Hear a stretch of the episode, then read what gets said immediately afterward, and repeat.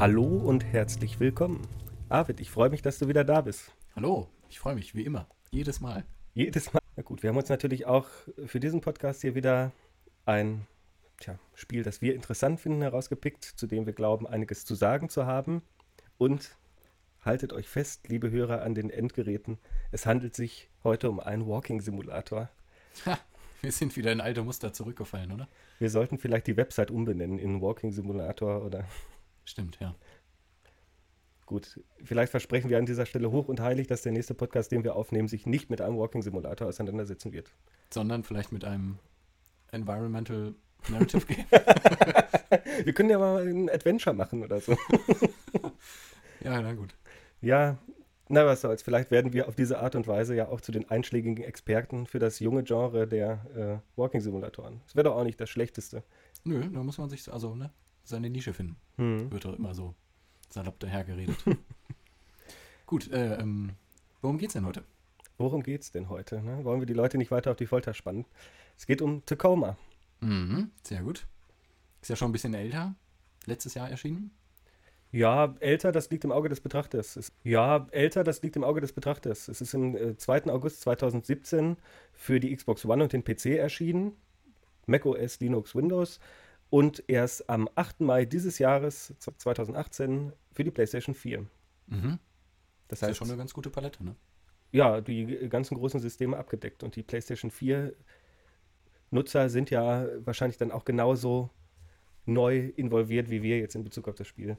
Ich meine, damit kann man vielleicht auch ein bisschen rechtfertigen, dass wir so wieder einiges wegspoilern werden im Verlauf unserer Unterhaltung. Mhm. Aber es ist halt schwierig, ne, sonst irgendwie produktive Gespräche zu führen, wenn man alles immer so abstrakt behandeln muss und sich nur auf Gameplay fokussieren kann, weil ich mir ja auch gerne die Erzählung anschaue. Ja, und ich würde vorschlagen, ähm, dass wir heute tatsächlich darauf verzichten, den relevanten Plot-Twist zu besprechen und vorwegzunehmen, weil den finde ich ja schon ganz, ganz witzig und ich glaube, der würde uns vielleicht gar nicht so viel, ich weiß nicht, wie es bei dir aussieht in deinen Aufzeichnungen, würdest du da Ich äh, versuche gerade zu lokalisieren, welcher der relevante Plot-Twist ist. Na, das Ende des Spiels. Das Ende, der letzte also Akt. direkt Ende oder? Das, das Ende und das Ende davor. Also wir sagen mal nicht, wie es ausgeht, die Geschichte. Und wir sagen auch nicht, was danach noch für ein Schmankerl hinterhergereicht wird. Ja, wirklich, diese Grenze wollen wir uns auferlegen? Ja, ich glaube, diese Grenze ist. Manche, weißt du, es gibt, es gibt Narrationen, bei denen ist das, glaube ich, hm, ist das tatsächlich an, ist das tatsächlich angemessen, nicht alles im Vorhinein zu verraten, so wie beim zweiten Cloverfield-Film zum Mhm. Beispiel, den ich auch ganz großartig finde. Oh ja, stimmt, dessen- gut. ne, da würde ich wahrscheinlich dann auch den Spoiler mehr aufheben. Hm. Wir Ja, können gut. natürlich auch einen Spoiler-Part machen und den Leuten, die Leute vorher darauf hinweisen, dass sie bitte abschalten mögen. Also jetzt. Ja. es war schön mit euch. Nee, Bis gut. zum nächsten Mal. Tschüss. Äh, dann äh, ja, versuchen wir das zu vermeiden. Äh, ja, machen wir gut. Alles klar, Tacoma. Alles klar, Tacoma. Äh, vorab ein paar Worte zum Spiel. Es ist der Nachfolger von Gone Home, stammt von den gleichen Entwicklern, nämlich The Fulbright Company. Aus Oregon, ne? Kommen die, glaube ich, wenn ich mich recht erinnere. Da haben wir ja letztes Mal schon ein bisschen was zu erzählt. Müsste richtig sein, ja. Weißt du denn was über die Entwicklung des Spiels? Mm, Ich habe gelesen, gerade heute noch, dass es äh, erst irgendwie wieder so ein bisschen wie Gone Home werden sollte. Also auch wieder in irgendeinem Haus spielen sollte. Und zwar in der US-amerikanischen Stadt Tacoma. Mhm. Eben. Und dann wurde irgendwann, also ich glaube relativ früh auch äh, im, im Entwicklungsverlauf dann gesagt, naja, es ist vielleicht doch ein bisschen zu ähnlich zum Vorgänger. Und dann wurde das Ganze eben auf, äh, auf die Raumstation verlegt. Ja, das stimmt. Und es muss tatsächlich sehr früh im Entwicklungsprozess passiert sein, weil das Spiel 2014 angekündigt wurde auf, der, äh, auf den Games Awards. Und wenn ich mich recht erinnere, ist ja Gone Home 2013 erschienen. Mhm. Bin jetzt nicht, bin mir jetzt nicht hundertprozentig sicher. Und das bedeutet, da liegt eigentlich nur ähm, ein Jahr zwischen dem Erscheinen des Vorgängers und äh, der Ankündigung des Nachfolgers. Und in diesem Zeitraum muss sich diese Experimentierphase des Sujets bewegt haben. Ähm, ganz witzig, die Website Polygon hat ganz witzig, die Website Polygon hat übrigens dem Spiel anfangs so nach dem ersten Trailer eine Bioshock-ähnliche Ästhetik unterstellt. Aha. Und wir erinnern uns, das war, ist ja auch so eine Zeit, da dauert es nicht lange, bis das aktuelle Prey angekündigt wurde und das hatte ja auch so eine Art Art Deko-Stil und spielte auf einer Raumstation. Das stimmt, ja. Im Habe ich fertigen so, so Spiel, nicht wiedergefunden. nee, im fertigen Spiel hält sich das auch arg zurück, wie ich finde. Wenig Art Deko. Und auch wenig Parallelen zu spielen wie der Bioshock-Serie allgemein. Gut. Was ich mir aus der Steam-Beschreibung rausgeschrieben habe, war äh, die Selbstbetitelung eines Sci-Fi Narrative Adventures. ja, da hat man natürlich wieder einige Ebenen zusammengemischt, ne? Mhm. Ja, fand ich ganz interessant. Ja, kann man so sagen, würde ich, würd ich behaupten. Führt jetzt in eine Sache zum, zur Entwicklung habe ich auch noch. Das Spiel ist inspiriert vom immersiven Theaterstück Sleep No More. Das basiert auf Macbeth. Das ist ein amerikanisches Theaterstück. Es gibt intertextuelle Verweise innerhalb von Gone Home. Und man muss sich dieses Theaterstück tatsächlich auch so ein bisschen so vorstellen, wie das Gameplay von Gone Home dann nachher aussieht. Genau, das habe ich auch gelesen. Also das heißt, dass die Schauspieler und die Zuschauer den gleichen Raum okkupieren während des Theaterstücks und ähm, ja, den verschiedenen Handlungssträngen dann jeweils folgen können. Also es werden dann Räume gewechselt und es, äh, ich glaube, die, die Handlungen sind dann teilweise aufgeteilt in den verschiedenen Räumlichkeiten und da muss man sich eben entscheiden, äh, welchem Strang man folgen will. Hm. Hört sich ganz interessant an. Würde ich mir auch gerne mal anschauen. Ja, es hört sich interessant an, wenngleich natürlich das Feature, um darauf schon mal vorwegzugreifen, des, äh, ja, des, Aufzeichnungsrücksp ja, des Aufzeichnungsrückspulens da wegfällt, ne? zwangsläufig. Genau. Da muss man sich halt hinterher austauschen mit den anderen Zuschauern, wer was ja. gesehen hat. Es bleibt also eine fragmentarische Erfahrung und ist in der Hinsicht vielleicht vergleichbarer zu so einen interaktiven Filmen oder multilinearen Narrationen wie die von David Cage und Konsorten. Ja. ja. Es spielt an Bord der Raumstation Tacoma. Äh, das ist die Lunar Transfer Station. Das heißt also, dass sie im Bereich zwischen Erde und Mond angesiedelt ist, an so einem Punkt, der nicht äh, variiert im Orbit. Das heißt also, es ist quasi so, so ein statischer Punkt zwischen den beiden Himmelskörpern aufgrund der Gravitation, Gravitationskräfte. Und äh, da geht es eben darum, dass irgendwie Cargo und Passagiere da äh, verschifft werden von der Erde zum Mond. Ich glaube, da gibt es irgendwie so eine Ferieneinrichtung in der Geschichte dann auf dem Mond. Und ja, es gibt sechs Besatzungsmitglieder, um die es dann geht in der Geschichte. Und ja. Ja, man selbst spielt Amy Ferrier. Das ist eine mexikanisch-amerikanische Kalifornierin, die mit ihrem Raumschiff da andockt an der Raumstation und die ist zu dem Zeitpunkt schon verlassen. Und so ganz genau äh, wissen wir nicht, was eigentlich die Missionsbeschreibung von ihr ist. Sie soll da Daten extrahieren und man vermutet, dass es so eine ähnliche Prämisse ist wie bei Alien zum Beispiel. Ja, oder war das Aliens? Also äh, dieses typische äh, Science-Fiction-Narrativ, dass da ist irgendwas passiert in den Weiten des Weltraums und jetzt wird da eine, ein Rettungsteam oder sowas hin oder ein Analyseteam hingeschickt und die müssen dann eruieren, was da vorgefallen ist. Und genauso suggeriert, zumindest Tacoma von Anfang an schon, ist dann auch die Intention der Protagonistin, die im ganzen Spielverlauf stumm bleibt. Stimmt. Das ist, das ist mir jetzt gar nicht so aufgefallen. Hm. Unterschied zu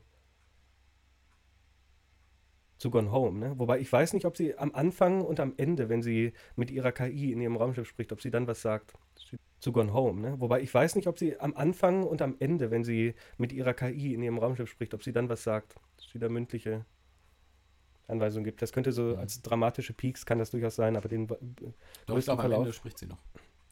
Den weitesten Verlauf auf der Raumstation sagt sie jedenfalls nichts. Mhm. Aber du hast recht, das ist so dieses, ja, die, die Alien-Prämisse am Anfang zumindest. Das ist ja relativ duster in dem ersten Raum, in dem man ankommt. Und man weiß noch nicht so wirklich, mit was man konfrontiert wird. Ne? Sag mal, hat dich der Anfang des Spiels an irgendwas erinnert? Also ich meine jetzt auch, man kommt dann in diese Raumstation und zwar in den Bereich, in dem noch keine ähm, künstliche Schwerkraft herrscht und schwebt dann da so rum und ich wollte einfach mal wissen, ob dich das an irgendwelche Videospielerfahrungen vielleicht erinnert hat. Mm, nö, nicht so richtig. Also ich dachte mir sofort, das ist ja so ein Spiel aus der Zeit, wurde auch eine Zeit lang parallel entwickelt, was irgendwie so die Anmutung hat von so Titeln wie Adrift zum Beispiel. Das hat doch dieser ehemalige Xbox Microsoft Mitarbeiter für VR, ne, hat das entwickelt irgendwie als Traumatherapie. Das ist kein besonders guter Walking Simulator geworden. Mm, ja, das habe ich auch gespielt, aber es wirkt schon ein bisschen anders weil man ja dieses Helm-Interface hat, was sehr zentral äh, im, im, Spiel dann eine Rolle spielt. Ähm, aber bei Tacoma bin ich ja jetzt nicht so darauf verwiesen worden. Na, ich meine eben hauptsächlich das Element, dass man sich durch eine Raumstation vorkämpft in totaler Schwerelosigkeit und dann hast, hast du natürlich immer das Problem von Motion Sickness und von, also von möglicher Motion Sickness und diese Desorientierung, die man aus den alten Descent-Spielen noch kennt. Und ich meine, es spielen so viele Videospiele im Weltall und trotzdem nehmen irgendwie Gameplay-Sequenzen, die in der Schwerelosigkeit stattfinden, nur ganz wenig Raum ein. Es gab zum Beispiel bei Dead Space immer mal so kleine, mhm. Ja, so kleine Phasen, wo man dann mit seinen magnetischen Stiefeln so von Oberfläche zu Oberfläche geflogen ist. Ja, ich glaube, die Orientierung ist einfach sau schwierig. Also wer schon mal Kerbal Space Program gespielt hat und versucht hat, zwei, äh, zwei Schiffe äh, im Weltall anzudocken mit den, weiß ich, glaube es sind acht verschiedene Navigationsachsen. Wenn ich mich jetzt nicht täusche, ist das schon ziemlich kompliziert. Nicht schlecht. Äh, ja, würde dir noch irgendein anderes Spiel einfallen, was mal Schwerelosigkeitssequenzen oder so Nee. drin gehabt hätte? Nee, nicht so richtig. Also höchstens sowas wie, wie Unterwasserspiele. Ja, Was ja vergleichbar wäre, ne? Also sowas wie Abzu oder weiß ich, die zahllosen Subnautica. Adventures, genau, ja. Nee, nicht so richtig. Also höchstens sowas wie, wie Unterwasserspiele.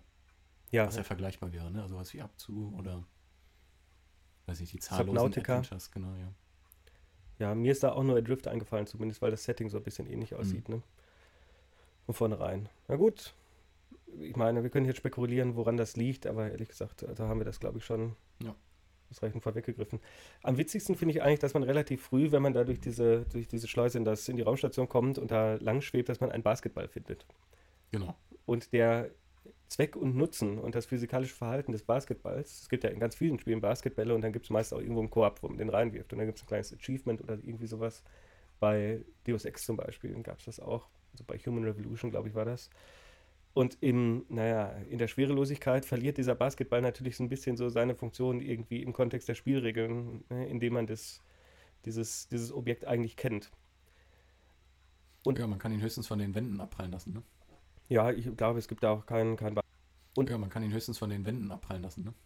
Ja, ich glaube, es gibt da auch keinen kein Basketballkorb oder so. Ich habe da jetzt nicht nachgesucht, aber das war das erste Mal, wo ich mir gedacht habe, hm, was macht der denn hier? Und ja, ne, den kann man sich vielleicht gegenseitig zuwerfen, aber sonst. Und tatsächlich gibt es viele so hm, Hilfsmittel für Spiele.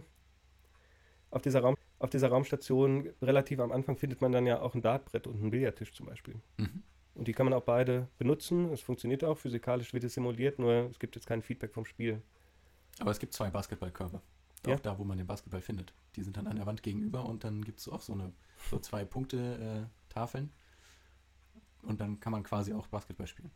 Und werden die Punkte dann noch hochgezählt? Oder? Die werden dann hochgezählt. Das ist ja nicht schlecht, weil beim, ich hatte beim Billardtisch und beim, beim Dart, äh, bei der Dartscheibe nicht das Gefühl, dass da irgendwie irgendwelche Auswirkungen Nee, da passierte, irgendwelche Auswirkungen nee, da passierte nichts. würden. Aber ich habe auch Billard gespielt. Das war interessant. Ja. Das war gar nicht schlecht gemacht. Also dafür, dass es nur so äh, quasi Staffage ist. Ne? Also du Hm. kannst ja die ganzen Kugeln versenken und dann tauchen sie vorne wieder auf. Durch das äh, Lochsystem quasi werden sie durchgefädelt wieder zu der Entnahmetasche. Das funktioniert ziemlich gut. Hm. Ja, Billardtische in Videospielen, besonders aus der Eco-Perspektive, haben ja auch eine lange Tradition und kommen relativ oft vor. Es gibt Mhm. natürlich auch genuine Videospiele, die sich nur mit irgendwie Billardsimulationen auseinandersetzen, wobei im Moment würden mir da keine großen irgendwie einfallen. Vielleicht ist das Zeitalter der großen Snooker-Simulatoren vorbei. Aber auch schon in Duke Nukem 3D hat man ja so eine Art Billardtisch, mit dem man interagieren kann. Ne? Mhm. Das, das weiß ich jetzt nicht mehr genau, aber das, das weiß ich jetzt nicht mehr genau, aber durchaus möglich. Na, ist auch einfach eine, auch eine Möglichkeit, so die physikalischen Gegebenheiten der, der Umgebung darzustellen. Ne? Ja, und vor allem auch den Wechsel von, ähm, von künstlicher Schwerkraft und Schwerelosigkeit, ne? irgendwie Mhm. dem nochmal eine, eine andere Bedeutungsebene hinzuzufügen. Wenn man äh, noch auf dem Schiff ist und sich dann aus diesem Sessel erhebt, dann ist da plötzlich dieser merkwürdige Holzverschlag. Mhm. Und erst so im zweiten Nachdenken dachte ich dann, äh, das passt ja überhaupt nicht hier rein. Was ist denn das? Wer hat das da reingebaut? Und es wird quasi erst später offensichtlich, weshalb das da so merkwürdig äh, in, in diese Schiffsgeometrie eingepasst ist. Ne? Meinst du, das hängt mit dem letzten so Plot-Twist zusammen, dass das Nee, da damit so nicht. aufgebaut ist? Oder? Also man ist ja äh, damit beauftragt, diese AI äh, quasi zusammen einzusammeln. Und äh, der Zugang der Crew selber zu der AI, die auf der Station funktioniert, ist ja auch beschränkt. Und das heißt quasi, dass die technische Hardware zum Betrieb der AI auch für den Subcontractor, den man ja spielt, auch beschränkt sein muss. Weswegen quasi dieser Holzverschlag so notdürftig in dieses Raumschiff eingepasst wurde. ja, aber wofür braucht man denn jetzt diesen Holzverschlag? Nur einfach, dass sie da nicht drankommt. Oder die Spielfigur. Ah, Dass er an die, die KI ihres eigenen, eigenes Schiff, eigenen Schiffes nicht Nee, kommt, ist ja für die, die man einsammeln soll. Aha. Genau, das ist, wird dann aber erst im weiteren Spielverlauf offensichtlich. Ja, gut. Erschließt sich das, wenn man die da selbst reinstecken muss und dann nicht mehr drauf zugreifen kann? Also ich weiß es auch nicht. Also. Ja, oder? Ist das nicht eine Logiklücke? Nee, wieso Wenn man die da selbst reintun muss? Naja, aber es gibt ja dann quasi die. Wenn ich sie klauen wollte, würde ich sie ja gleich mitnehmen. Na klar, du kannst sie klauen, aber du kannst, die funktioniert ja nicht ohne die Hardware, die hinter den, der Holzwand quasi versteckt ist. Ja und? Wieso soll ich denn dann die Hardware verkleiden? Ja, um den Zugang zu beschränken. Damit ich sie nicht manipuliere oder wie? Ja, was auch immer, je nachdem, was dabei gedacht wurde. Also ich finde das nicht überzeugend, ehrlich gesagt. Also jedenfalls hat es mich gewundert, dass ne, plötzlich Holzbretter in dem sehr futuristisch ausgestatteten Raumschiff auftauchen. ja, ja, dieses sehr dekorative Element irgendwie des Holzverschlages im kleinen Raumschiff passt ja auch irgendwie allgemein zum Design der Inneneinrichtung in Gone Home, oder? Mhm. Ich habe gerade erst einen Text gelesen von Gernot Böhme zur Atmosphäre und da, da beschreibt er auch, dass irgendwie die Dinge selbst die Atmosphäre dann aus sich heraus scheinen lassen und dass Räume dann bestimmte Atmosphären haben oder so, die man dann wahrnehmen kann, ganz leiblich.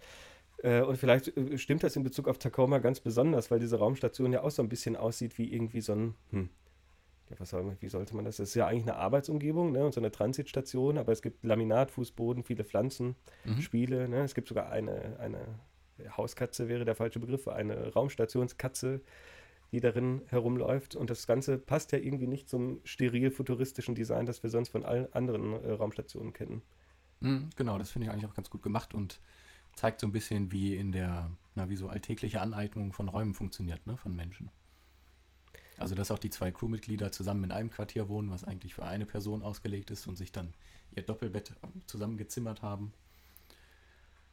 Oder wie die Räume eigentlich überhaupt aussehen. Also man entdeckt ja auch in irgendwelchen Wartungsschächten zum Beispiel Rückzugsräume einzelner Leute, in denen dann auch so diese Videoaufzeichnungen sind, die man sich anschauen kann, wie einfach jemand dort sitzt auf einem Stuhl und sich Musik anhört und nebenbei was liest. Ja, das, das, ist eigentlich, also zieht sich ja durch das ganze Spiel durch. Ja, das haben sie eigentlich ganz gut hinbekommen wieder. Das äh, war ja auch eine der großen Stärken von Gone Home, dieses Environmental Storytelling, ne, Mhm. wo tatsächlich die, der plausible Eindruck erweckt wird, dass da lebendige Menschen drin leben.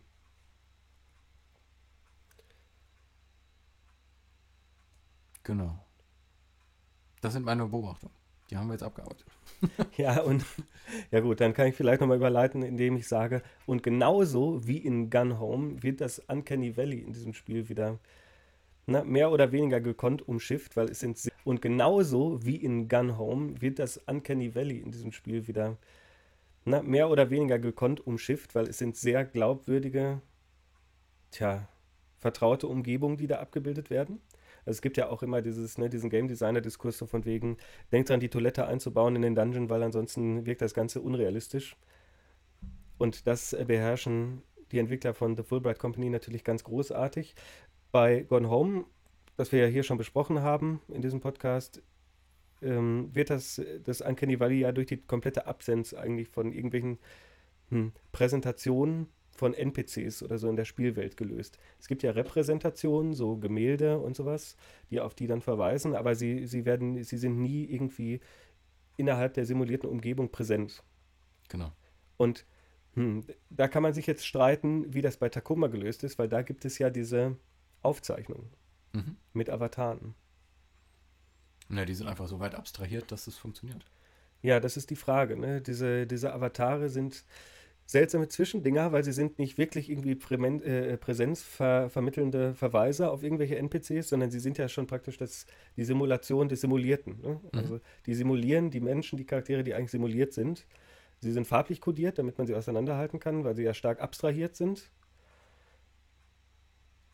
Tja, und trotzdem mh, weiß ich nicht, ob das Ganze so aufgegangen ist. Gerade im Vergleich zu Gone Home. Es wirkt, wir- tja, und trotzdem mh, weiß ich nicht, ob das Ganze so aufgegangen ist.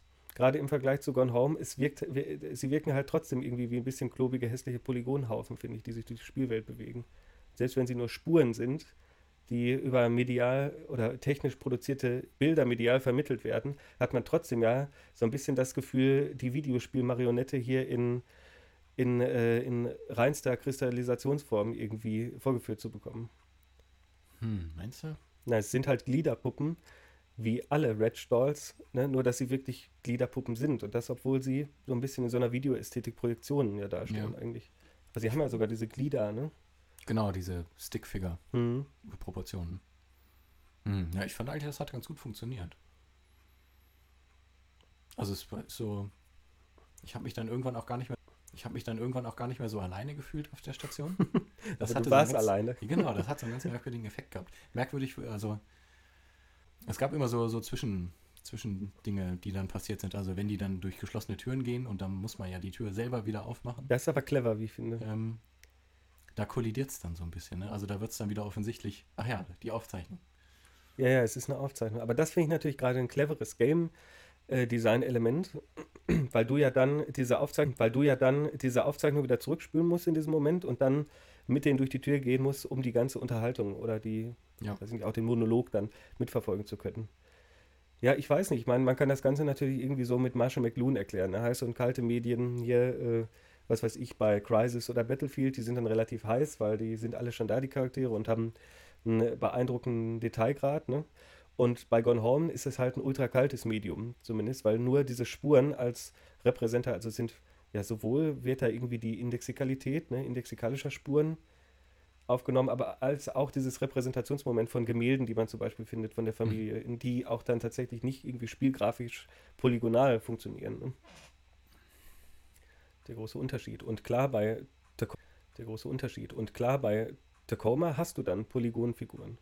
Die sind zwar nicht texturiert, aber es sind immerhin schon mal Polygonfiguren. Und bei Gone Home sind es nur Texturen. Ja. Ich weiß gar nicht, ob bei Gone Home waren so viele Bilder da. Doch relativ, ne? Ja, es waren schon einige Bilder, ja. Zumindest habe ich immer noch vor meinem geistigen Auge, wie die Familie aussah. Mhm, okay. Also bei Tacoma gibt es ja auch Bilder. Mhm. Wenn man zum Beispiel, äh, es gibt ja diese Chatverläufe, die man sich anschaut. Da ist ja dann immer das Porträt des jeweiligen Ja. äh, dargestellt und es gibt ja auch diese Identifikationskarten, auf dem nochmal detaillierter äh, zu sehen ist, wie die Menschen ausgesehen haben oder aussehen, deren Projektion man jetzt äh, anschaut. Ja, ich finde, das rundet, also das komplettiert das Bild nochmal so ein bisschen. Ich finde, das rundet, also das komplettiert das Bild nochmal so ein bisschen, weil man ja auch relativ viele Informationen über das Leben der, der Crew bekommt. Und trotzdem, trotzdem muss ich immer an die pummeligen äh, Strichmännchen denken, wenn ich mir die Charaktere von Tacoma vor Augen führe, weil der Hauptteil der ja, Aktion mit diesen, mit den Charakteren oder der auch untereinander stattfindet, findet ja dann in diesen Gesprächen statt, die man immer wieder abspielt. Ne? Die haben natürlich auch eigene Bewegungsmuster und so, also auch diese ganze Motion Capture Geschichte kommt da mit rein, was es vorher nicht gegeben hat. Ja, es ermöglicht gameplay-technisch natürlich ganz interessante Rückschlüsse und so. Wenn man jetzt von irgendwelchen Immersionskonzepten, egal was man davon halten ma- mag, ne, ausgehen würde, ist es natürlich auch in gewisser Weise eine Verwässerung dieser radikalen Absenz- und Einsamkeitsästhetik. Ne? Weiß ich auch nicht. Also.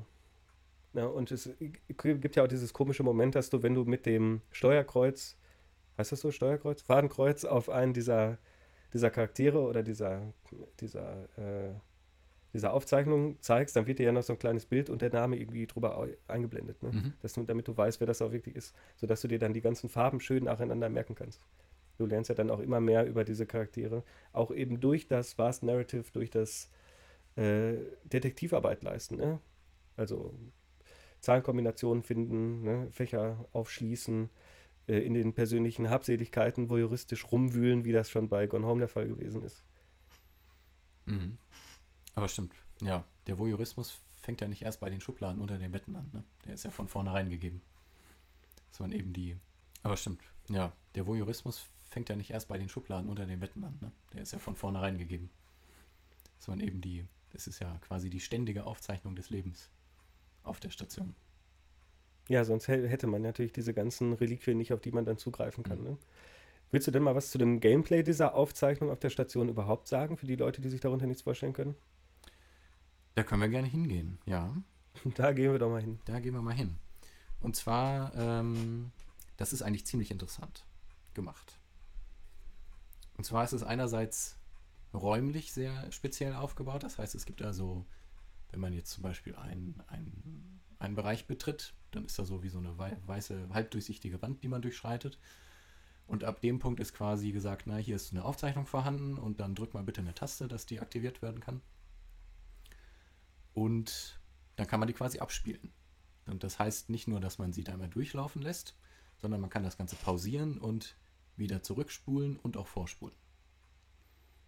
Das heißt, man, das ist ja im Prinzip, da müssen wir später nochmal drauf kommen, ist das eine sehr interessante Videoästhetik, auch die dort abgespielt wird. Und ähm, durch eben pausieren und zurückspulen und vorspulen kann man eben auch diesen verschiedenen Handlungssträngen, wie wir eben schon in dem Theaterstück beschrieben haben, verfolgen. Das heißt, man folgt den, den zwei Personen, die miteinander reden und dann spult man nochmal zum Anfang zurück und schaut, was die anderen drei gemacht haben in der Zeit. Und puzzelt sich sozusagen so dieses ganze, die ganzen Kammerspiele an, die, ne, die in den Räumlichkeiten verteilt sind. Ja, ne, es ist fast so, als würde die Multinarration topologisch werden, im wahrsten Sinne des Wortes, mhm. dass man die Verästelungen abschreiten kann. Es sind in diesem Sinne natürlich keine Verästelungen mehr, weil sie alle simultan passieren. Es gibt kein zeitkritisches Element mehr, was dich daran hindern würde, alle einzelnen Stränge nach und nach abzulaufen. Ganz im Gegenteil, es, ist, es scheint ja sogar irgendwie so der, äh, was heißt es scheint, es ist auch die Intention dahinter, dass man sich die gesamte Geschichte so ganzheitlich wie möglich zusammenpuzzelt, indem man all diese einzelnen Stränge, die mal wieder zusammenlaufen ne, und mal wieder auseinandergehen, also dass man sich die nach und nach erarbeitet und da dann immer mehr über die Geschichte rausfindet. Genau. Was ich ganz interessant fand, ähm, das ist ja gegated, das Ganze, die, äh, die Spielumgebung. Das heißt, am Anfang ist erst der eine Bereich freigeschaltet und dann kommt der nächste und dann der letzte. Es sind, glaube ich, drei Bereiche insgesamt. Innerhalb dieser Bereiche kann man sich aber quasi die, diese, diese Aufzeichnung äh, in einer beliebiger Reihenfolge anschauen. Das heißt also, man hat so eine Mischung aus linearer äh, Gestaltung und nonlinearer Gestaltung. Also es ist quasi bis zu einem gewissen Grad nur kontrolliert, in welchem, na, wie sich der Spieler eben durch die Geschichte durchwurschteln kann. Tja, ja, da würde ich vielleicht noch einen Schritt weiter gehen und mal fragen, ich glaube, es hilft uns nicht weiter, dass. Also es ist quasi bis zu einem gewissen Grad nur kontrolliert, in welchem, na, wie sich der Spieler eben durch die Geschichte durchwurschteln kann. Tja, ja, da würde ich vielleicht noch einen Schritt weiter gehen und mal fragen.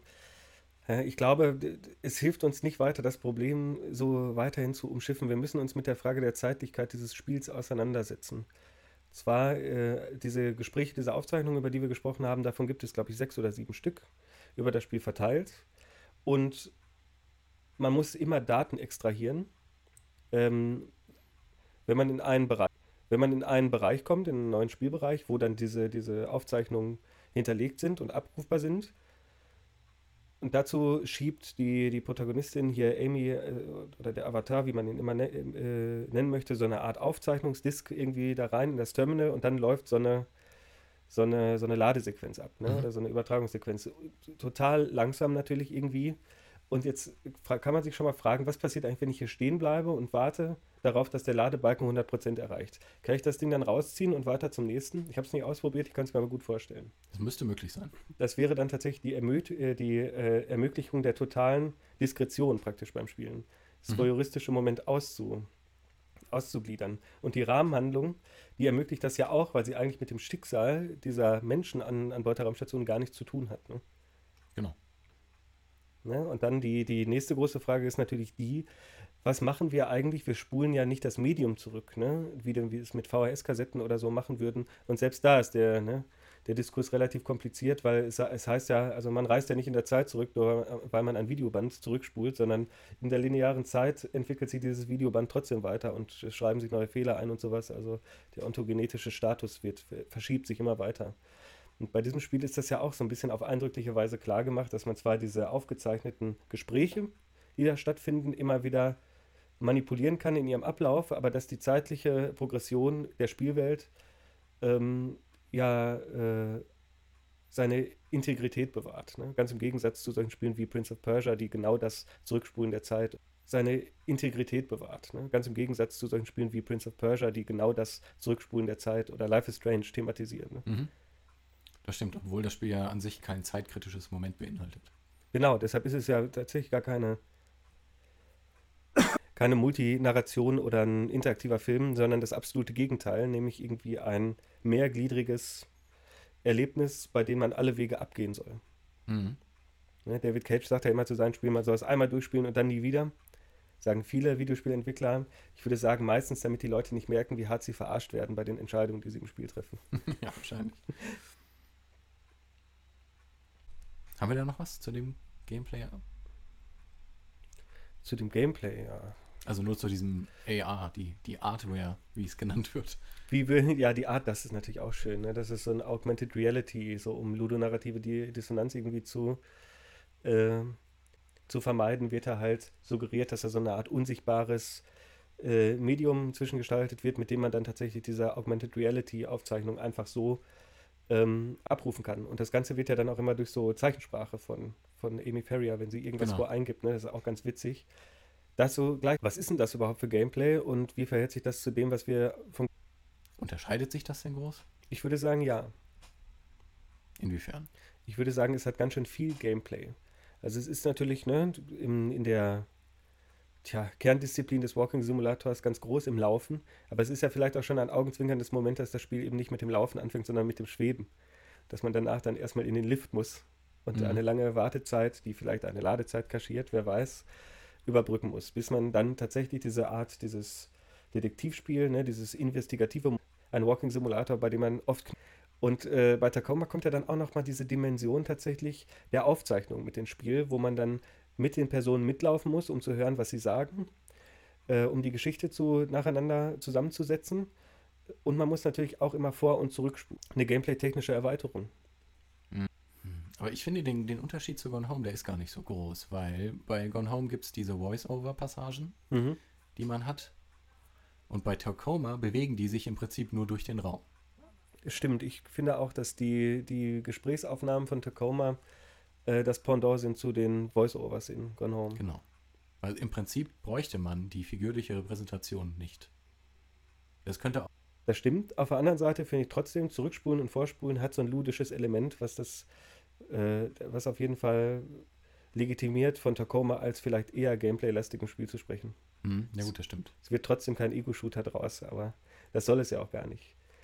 Ich wollte noch kurz eine Anekdote erzählen, zu, bitte verzeiht mir, bei Galileo vor einiger Zeit. Und zwar gibt es so Smartphone-Apps, weil sich auf Smartphones offenbar so unheimlich schlecht tippen lässt für Vielschreiber. Gibt es so Apps, die einem Sprache, so Zeichensprache beibringt, die kann man dann lernen und dann kann man schneller damit tippen. Da habe ich noch nie was von gehört. Das ist super interessant. Ich weiß, ja, das ist super interessant und es ist auch irgendwie super aufwendig. Da hat dann jemand irgendwie ein paar Wochen lang versucht, das zu trainieren und es ist wirklich so, als würde man das Alphabet nochmal von ganz vorne lernen. Das ist eine interessante Art der Eingabe, aber Hm. Ich finde, in dem Spiel sieht es sehr effizient aus, Ja. wie Informationen vermittelt werden kann. von wegen. Wieso? Ja, wenn du erstmal fünf Finger bewegen machen musst, um einen Buchstaben von den anderen abzugrenzen.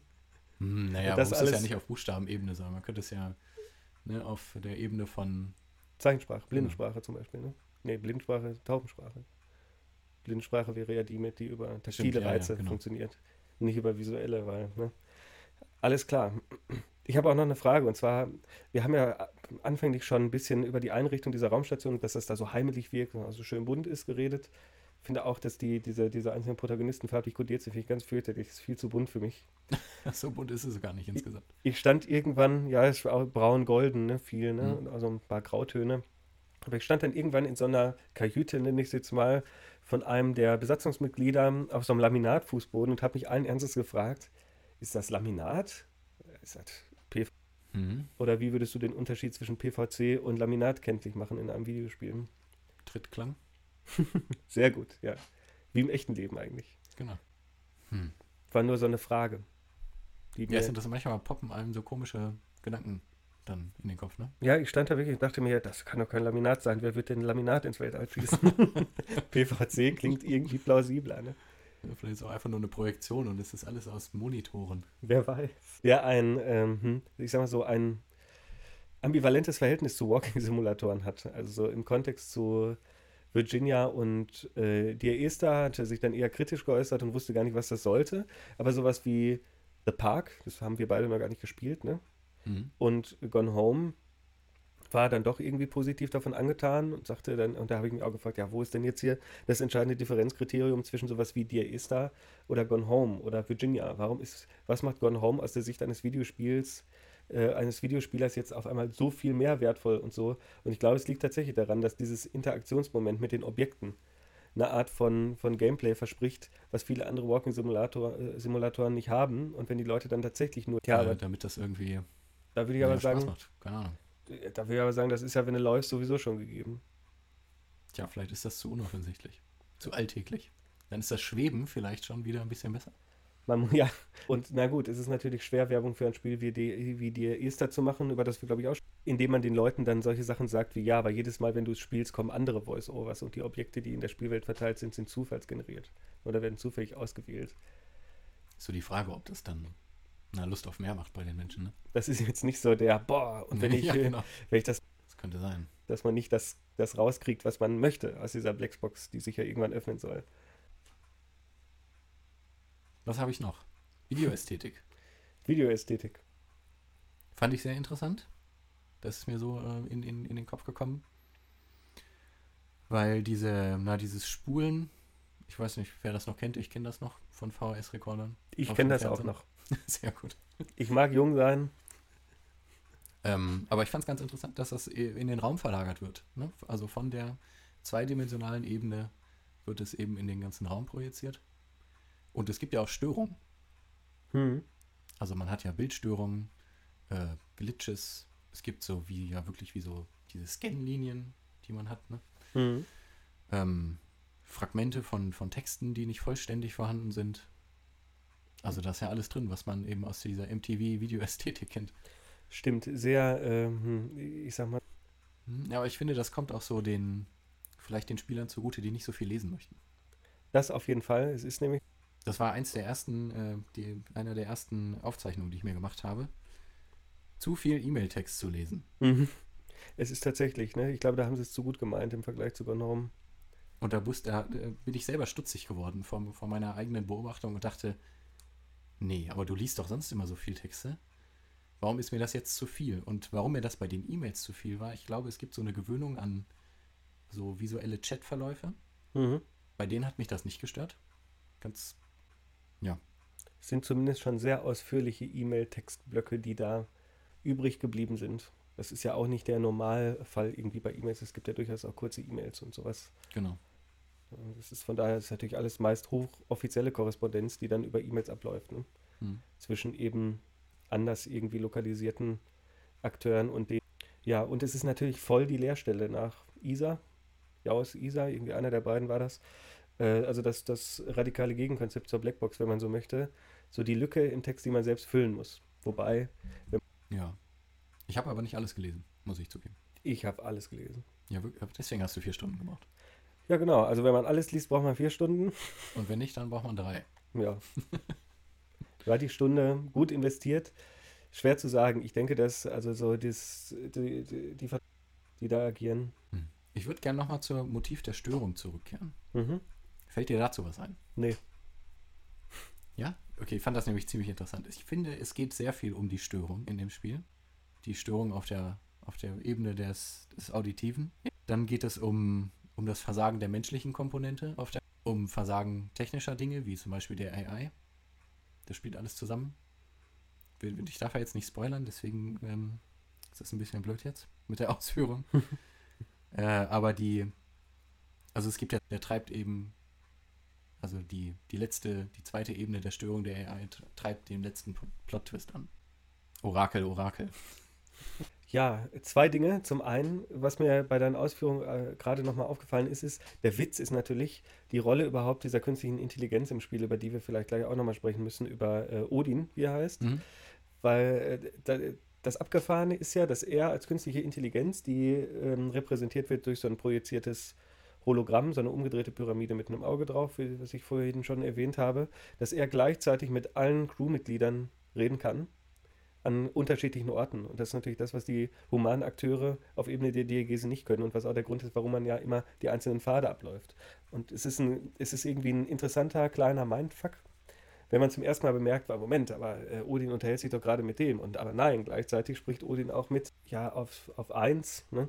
reduziert, auf einen Strang, der eng aneinander liegt. Mhm. Da muss ich jetzt gerade an Echtzeitstrategiespiele denken. Mhm. Wenn man gegen den, den KI-Gegner spielt, auf der höchsten Schwierigkeitsstufe und man dann irgendwann bemerkt, ja, der kann halt alles gleichzeitig. ja, genau. ich aber nicht. Also tatsächlich künstliche Intelligenz und Computer mal konsequent gedacht. Genau. Kontext von Tacoma. Und ich kann dir noch was zur Störung erzählen. Wir hatten nämlich einen Bug. Du beim Spielen. Ja. Ja, bei meinem Tacoma-Durchlauf ähm, haben wir nämlich auch immer die, die Sachen so in die Hand genommen und die geben ja auch so akustisches Feedback. Ne? So Bücher machen dann immer so puff, puff, irgendwie, wenn Ja. du sie aufnimmst. Ne? Ich glaube, das ist, glaube ich, so ein Ding. Also ohne die Entwicklung und die Geschichte der Rollenspiele gäbe es das klimpernde Goldsäckchen bis heute nicht im Videospiel. Ja, wahrscheinlich nicht. Ja, der klimpernde Goldsack ist einfach das schönste Beispiel dafür. Und es gibt ja, ja, da, da sind wir eigentlich schon bei meinem Bug. Ne? Es gibt so einzelne Münzen von dem, äh, ich glaube, das ist der, der aus Tibet stammt, ne? Äh, der sich da irgendwie um neue Jobperspektiven irgendwie bemüht und bei dem liegen dann, glaube ich, auch so tibetanische Münzen oder was das ist, oder das sind so Fantasiestaaten, Mhm. auf die immer wieder Bezug genommen wird, ne? die aus irgendwie neuen nationalgeografischen Verschiebungen herrühren. Und diese Münze macht dann auch, wenn man sie zurücklegt, macht die ja so ein Klingen. Und irgendwie gab es so eine physikalische Anomalie, dass mir diese, diese Münze irgendwo zwischen stecken geblieben ist und dann, dann die ganze Zeit rhythmisch klimperte. So. Also wirklich so im Viervierteltakt, zack, zack, zack, klimper, klimper, klimper, klimper. Und zwar das ganze Spiel durch und jedes Mal, wenn ich, und äh, das in einer absolut unrealistischen Lautstärke. Also der Mhm. ganze Raum halte vor Geklimper, einen Aber es war räumlich begrenzt. Das heißt, wenn du rausgegangen bist, dann hat das aufgehört. Genau. Und das gibt einem ein gutes Gefühl für die Levelstruktur, in der das Spiel programmiert ist, weil ich immer mal wieder äh, irgendwo langgelaufen bin und hörte dann Klimper, Klimper, Klimper. Ach, Das- das ist ja interessant. Jetzt bin ich wieder näher dran. Mhm. Man hört es so leise anschwellen. Ja, das ist ein interessanter Punkt, weil die Levelstruktur ist unglaublich verworren. Und entgegen so der normalen Vorstellung, wenn man jetzt auch mal geschaut hat, wie so die ISS äh, bei uns im Erdorbit aufgebaut ist, ähm, niemand würde eine Raumstation so bauen, weil es ineffizient ist. Sie in Tacoma. Genau. Sie ist ja, sie ist sehr groß, ne? Und vielleicht ist das diesem Tourismusfaktor geschuldet, ne? Dass sie ja irgendwie so ein ne, Transmitterpunkt ist zwischen äh, Erdorbit. Das wäre etwas für praktische Forschungsangelegenheiten. Oder der, der Fahrstuhl fährt dann nur noch ganz langsam. Ich glaube, das sind tatsächlich Limitierungen, die irgendwie mit der Engine verbunden sind und wen ne, der Bug mit der Münze und die, ja. Ich finde aber auch, dass die ganze Raumstation Tacoma, so heißt sie ja auch, dass sie einfach total unübersichtlich ist. Ne? Also ich bin da durchgelaufen und habe mir ein paar Mal gedacht, meine Güte, wo bin ich jetzt? Ne? Was, Was mich auch sehr verwirrt hat am Anfang, äh, ist, dass die Crew-Quartiere total verstreut sind. hm. Was aber dann später Sinn macht, weil jeder an, in der Nähe seines Arbeitsplatzes auch schläft, Hm. der Effizienz halber. Genau. Die sind bei einer der ersten äh, oder bei der ersten Aufzeichnung, die man findet. Mir fällt noch was auf. Also mir fällt noch was ein, wollte ich sagen. äh, es wird auch ein Videospiel gespielt in dem Spiel. Was denn? Hast du das nicht mitbekommen? Nee. Der Botanist Nee. spielt gegen die Ärztin. Äh, Ach ja, klar. Spielen dir dieses AR-Videospiel. Ja, natürlich, klar. Quasi das Space Invaders in seinem Quartier. Ich weiß nicht, ob er eine Lightgun in der Hand hat, das sieht man nicht. Ja. Aber man sieht diese, ja, so rote Blobbles sind dann dargestellt in der Aufzeichnung. Die bewegen sich aber auch leider nicht, weil das so irgendwie korrumpiert ist. Aber fand ich interessant, Ja. dass sich Gedanken darüber gemacht wird, wie in Zukunft gespielt wird. Ja, das ist auch eine schöne Doppelung von äh, Augmented Reality und Augmented Reality in einem Mhm. Videospiel. Ich weiß gar nicht, ob man Tacoma in VR spielen kann. Ich glaube wahrscheinlich mal nicht. Ne? Würde sich zwar anbieten, aber who knows? Ich weiß, vielleicht ist es auch möglich. Ich möchte jetzt nichts Falsches erzählen. Äh, ja, da, naja, an sich ist der Produktions, das Produktionsniveau, das technische Niveau und auch der Arbeitsaufwand wahrscheinlich noch ein gutes Stück höher als bei Gone Home. Ne? Einfach dadurch, dass man jetzt Motion Capture Aufnahmen brauchte, ne? dass man polygonale Figuren hat, die sich Hast du noch einen großen Punkt bei dir? Ach, ich, ich äh, habe Punkte noch und nöcher. Da könnte ich, Ja? Dann wir- könnten wir morgen Mittag würden wir noch hier sitzen. Warte, ich habe noch was. Ja, zum bitte. Gameplay. Wir fragmentieren ja auch so durch die Gegend. Ähm, was ich richtig gut fand, na, ein zentrales Gameplay-Element ist die Türcodes Mhm. und dass man sich diese verdammten Dinge aufschreiben muss. Ja, oder merken. Oder merken. Aber manchmal äh, muss man sie sich auch aufschreiben, weil die, die Zeit oder zwischen dem, dem Entdecken und der Anwendung dann doch ein bisschen länger ist.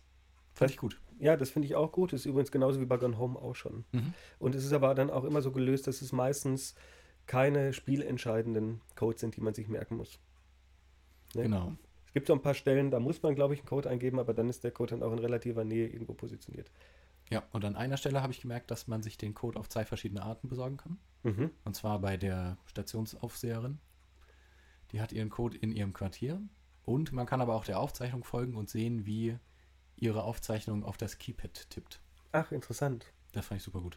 Ja, das überhaupt diese Vermittlung dieser, dieser Codes, die ist ziemlich interessant, weil bei der, bei der Medizinerin gibt es also in ihrem, irgendwie gibt es so, eine, so einen Hinweis, das Datum der ne, Graduation ist der, dieses, dieses eine, ja, Rätsel wäre zu viel gesagt, wo man erstmal den Zahlencode finden muss, um den Spind zu knacken, in dem der Schlüssel liegt für die Schublade unterm Bett. Stimmt. Gibt es eigentlich ein Inventar? Nee, man muss den Schlüssel in die Hand nehmen und damit dann Genau, rumlaufen. stimmt. Das dachte ich mir auch. Ich hatte dann Angst, dass es wie bei Jalopy ist, dem Trabant-Simulator. Ja. Dass dann das Portemonnaie wieder zurückfliegt ins Auto, was drei Kilometer weit weg im Wald steht, weil kein Benzin mehr drin ist. Ich habe Jalopy nie gespielt. Ist das der, wo man diesen Trabi fährt irgendwie Ja. und wo man heil im Osten ankommen muss? Genau. Oder so? Super. Ja? Müssen wir eigentlich auch nochmal spielen und besprechen. Ja, ich will es mir gerne mal anschauen. Hat aber auch fürchterliche Kritiken gekriegt irgendwie, ne? Ja? Mhm. Weiß ich jetzt nicht. Ich fand es ganz gut. Äh, aber wir schweifen ab. Ja, die Türcodes.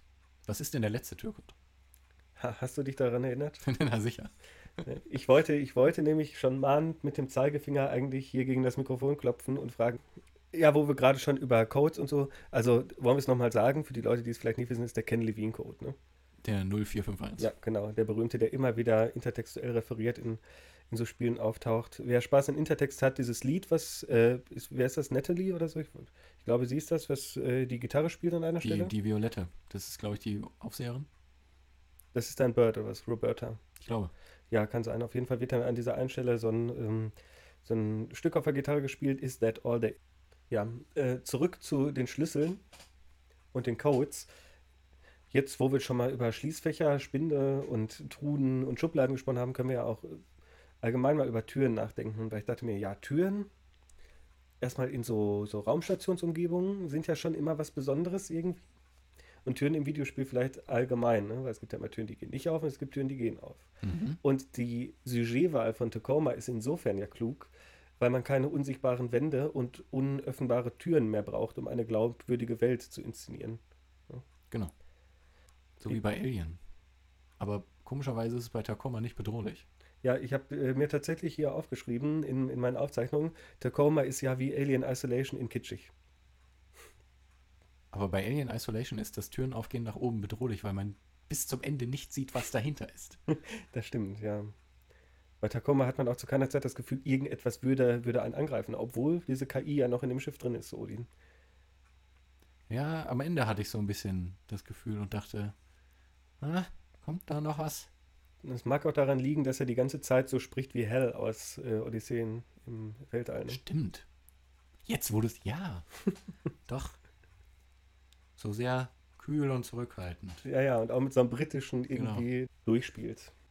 Ja, und die Türen, die Türen, ich weiß doch gar nicht, ob die irgendwie homoform sind oder so. Es gibt zwei verschiedene. Es gibt diese, die man normal äh, in den Crewquartieren hat, die nach oben aufgehen und dann gibt es die Türen dieser Erwartungsschächte, die so. Es klingt jetzt wieder so, als würde man sich für Dinge interessieren, die, die äh, alle anderen lächerlich finden. Aber Türen in Videospielen, also da gibt es ja die absurdesten. Ne? Jetzt vor kurzem ist ja Agony erschienen, Mhm. kam auch nicht besonders gut weg, aber ich wette, da gibt es auch so perverse Fleischtüren, irgendwie so Zähne Stimmt, wo oder man sich dann so durchschlüpfen muss oder so. so organische Türen. Das war ja bei Prey schon, beim ersten Prey, die hatten ja auch so irgendwie so, so runde, so komplett runde Türen, die dann irgendwie, wenn man drauf schießt oder so, so organisch mit so einem Geräusch Mhm. aufgehen.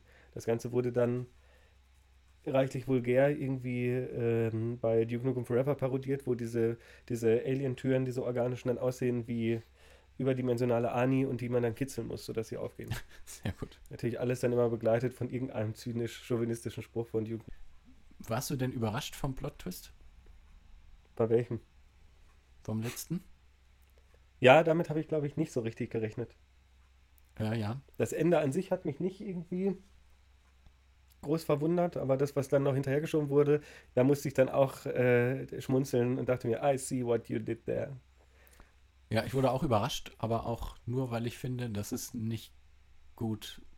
Der Dinge, die mir, die mir am besten gefallen haben, weil um so langsam Richtung Ausgang zu schlendern, Ja. ne, wir haben ja alle Zeit der Welt, aber äh, auch nicht wirklich. Ähm, so richtig überzeugt von Tacoma bin ich nicht. Und ich kann die, auch das Presseecho und so eigentlich in diesem Fall sehr gut nachvollziehen. Ja, ich finde, es kann sich nicht so richtig entscheiden, weil ich habe mir noch aufgeschrieben, also in meinen Meta-Überlegungen, was es alles für Gedanken gibt, die da drin behandelt werden. Und zwar geht es stark um sowas wie Privatsphäre. Dann geht es um Rechte von Arbeitnehmern, Mhm. äh, um Familie und Beruf, um sowas wie Zukunftsplanung und die eigene Karriere, Mhm.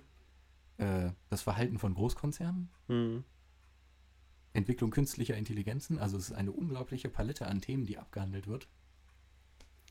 Und ich finde, weiß nicht, nur Fokus auf drei davon oder sowas. Also ein bisschen Reduktion hätte dem Ganzen ganz gut getan.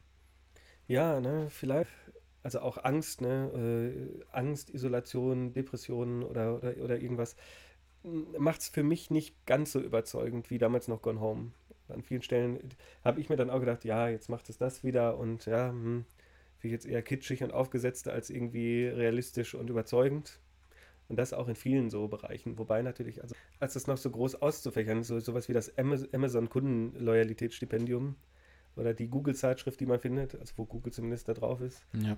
Und auch das Studium irgendwie, was war das nochmal genau? Das, das Studium der Daten. In dieser Hinsicht ist das Spiel auf jeden Fall ein totales Kind seiner Zeit ne? und den, auch von den Diskursen, die momentan stattfinden, äh, nicht so wirklich in eine positive Richtung weit. Naja, ich finde, es geht.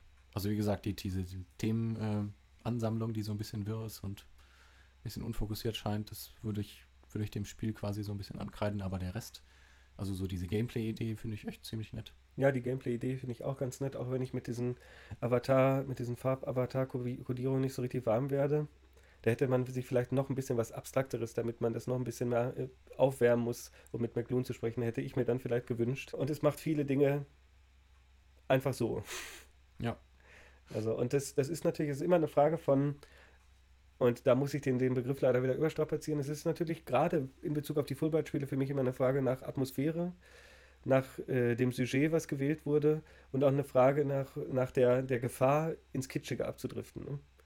Bei Gone Home haben wir diese Coming-of-Age-Geschichte, bei Tacoma haben wir fast schon so ein bisschen Wohlfühl-Science-Fiction, ne? mit so ein bisschen, also so richtig panisch war ich da irgendwie nie und dachte mir, oh mein Gott, alle sind.